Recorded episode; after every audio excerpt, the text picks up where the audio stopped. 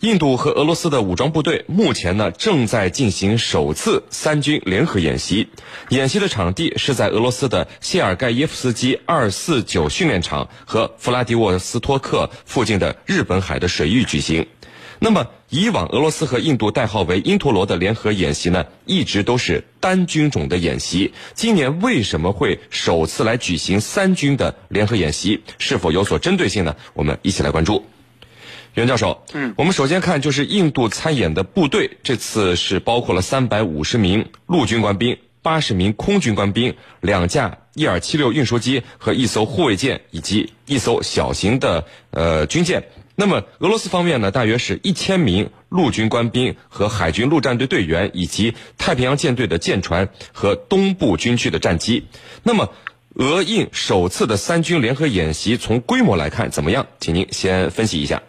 好的，那么这次印军和俄罗斯军队举行的三军联合演习啊，是有史以来两国首次举行三军联合演习。那么从参演的人员和装备的数量上来看，刚才你已经介绍了。那么，呃，俄印两方加起来大概也就是一千八百人左右。那么规模呢，并不算大。如果从陆上的军事行动来看呢，也就是一个加强营规模的演习。那么从规模上看。呃，这个一般来说啊，呃，两国之间的联合军演规模都不会太大，因为呢，呃，要涉及到兵力调动、关系协调、两军的协同等诸多复杂的问题，呃，规模也不方便搞那么大。另外呢，多国联合军演的主要目的呢，还是要加强两国之间的军事合作关系。那么，并不是指望这这种演习来提升呃本国军队的战斗力水平。一般呢，也就是派出几支代表队。啊，没有必要兴师动众搞大规模的师旅规模级级别的这种三军联合演习。呃，不过我们注意到呢，呃，印俄呢这个此次军演啊，虽然规模不大，却是呃十分引人注目。主要表现在两个方面，一呢是演练的内容。那么它这个演练内容来讲，是三军联合演习，是信息化条件下的一体化联合作战的演练。那么表明呢，印军也希望多向俄罗斯军队啊学习当代战争的一个作战经验。第二呢。就是参演的规模不大，人员不多，但是呢，却是印度向海外派出军事人员规模较大的一次。那么这次印度总计派出的军事人员达到了八百多人。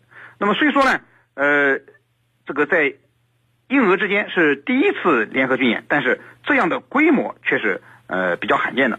呃，可见呢，印度啊对此次军演的是非常重视，而且呃这个。与印度参加的别国的军事军演，这个联合军演相比呢，那么规模也是呃比其他的要大。你比如说今年呃印度和美国呃举行的呃马巴尔海上联合军演，那么印度的参演人数也就是两百多人。那么印俄联合军演呢，这次的它的规模呢，呃和我们中国和俄罗斯的联合军演相比呢，呃却显得要小了很多。嗯，你像我们中俄联合军演发展了这么多年。基本上现在已经达到双方都会派出上千人的规模，呃，不过呢，呃，印俄既然已经首开先河了，那么未来我觉得它的规模呢还有可能会进一步的扩大，是您。嗯。好的，那程教授，我们看到以前俄罗斯和印度之间啊只是军火交易，根本不举行演习。那么，直到二十世纪九十年代末，呃，随着印度开始从法国、以色列和美国采购这个军火以后，并且和他们各自的军队频繁举行联合演习，俄罗斯在二零零三年才开始和印度举行这个代号为“因陀罗”的联合演习。那么，这样前后的差别，请您给我们解读一下好吗？好的。呃，印度呢，这个国家呢，呃，从呃上个世纪九十年代晚期，它从美、英、法还有以色列大量的采购军火。那么你采购了军火以后，你要来这个检验这些军火的作用，那么就必然要通过军演。军演是最好的说明。因此，在那个阶段呢，它和美国、法国、以色列这些国家的军演啊是比较频繁的，因为购买了它的产品。那么需要在这个军演当中，联合军演当中去得到检验。那么后来呢？俄罗斯在解体以后，逐步逐步开始恢复它的元气。尤其是普京上台以后啊，他要打造一个强大的俄罗斯。那么这个时候，俄罗斯的军工产品啊，开始这个迅速发展。那么也向俄、印度这样的国家呢出口军火。那么这个时候，俄罗斯也开始和印度。举行军演了。那么这这样的军演呢，可以说随着这些年来，印度对俄罗斯军火的这个需求度越来越大，那么也加大了力度。你比如说这次的军演，我们就可以看出来了。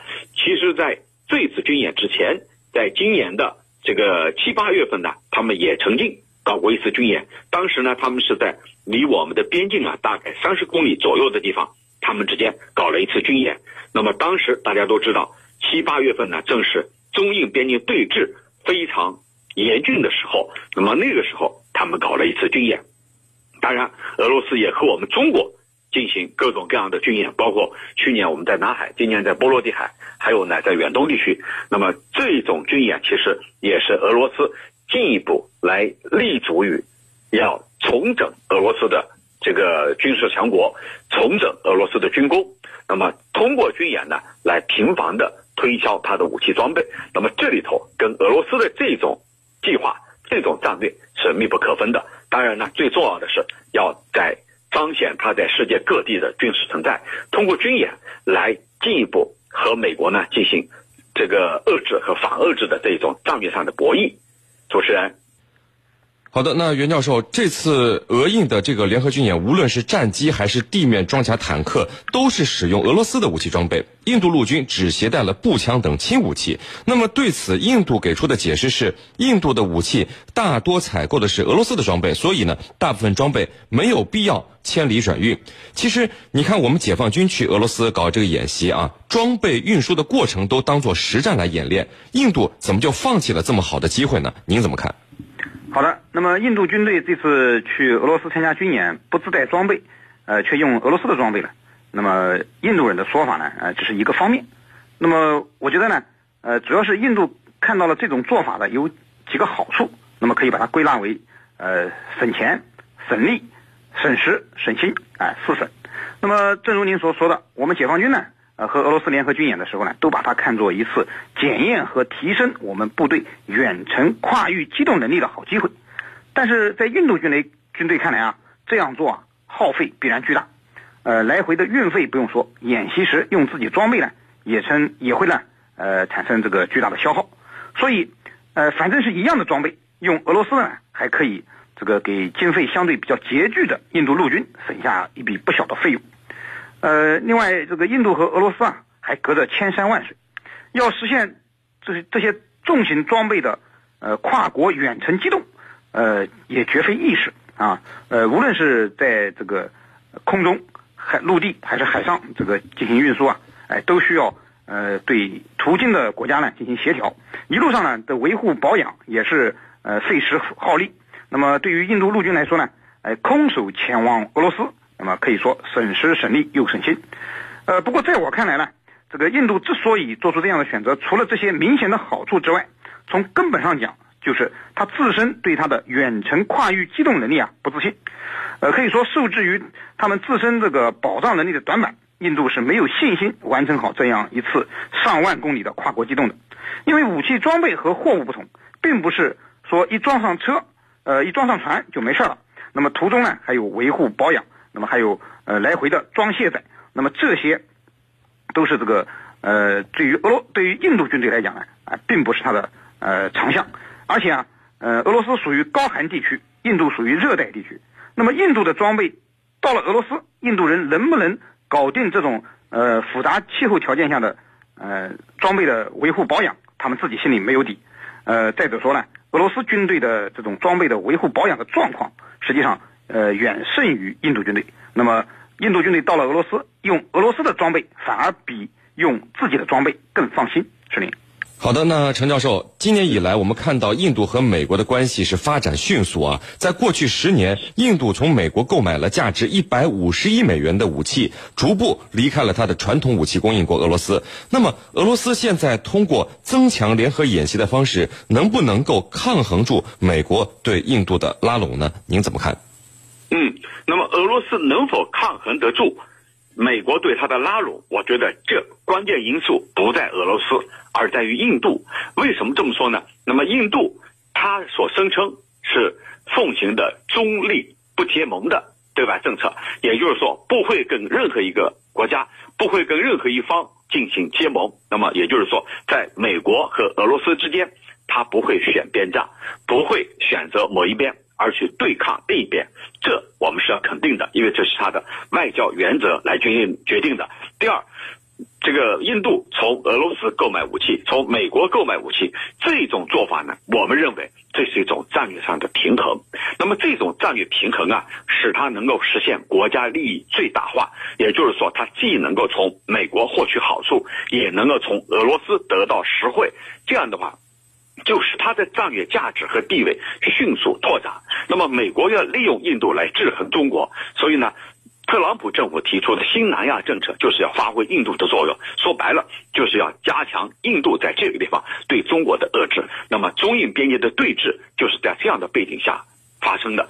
而俄罗斯呢，他希望呢提升他跟印度的传统友好关系，能够彰显他在这一地区的存在，能够呢进一步把他的战略纵深往前推移，把印度作为自己的盟友牢牢控制在手。那么这里头，我觉得。就像我刚才所说的，印度本身的选择是非常重要的。那么，他会不会选择美国远离俄罗斯？我觉得不会。会不会选择俄罗斯而远离美国？也不会。那么，他依然会以他一个中性的，也就是说，这个在美俄之间保持平衡、保持中立，来达到他的国家利益最大化。那么，但是这样一来呢，给他的军队带来非常大的负面影响。我们以前也讲过，你的装备。既有美国的，也有北约，既有北约系列的，也有俄罗斯序列的。那么这样一来，给你的军人的适用，给你的军人军人的这个使用和适用，那么会带来很大的挑战。所以这个呢，是对他的军队是很不利的。主持人。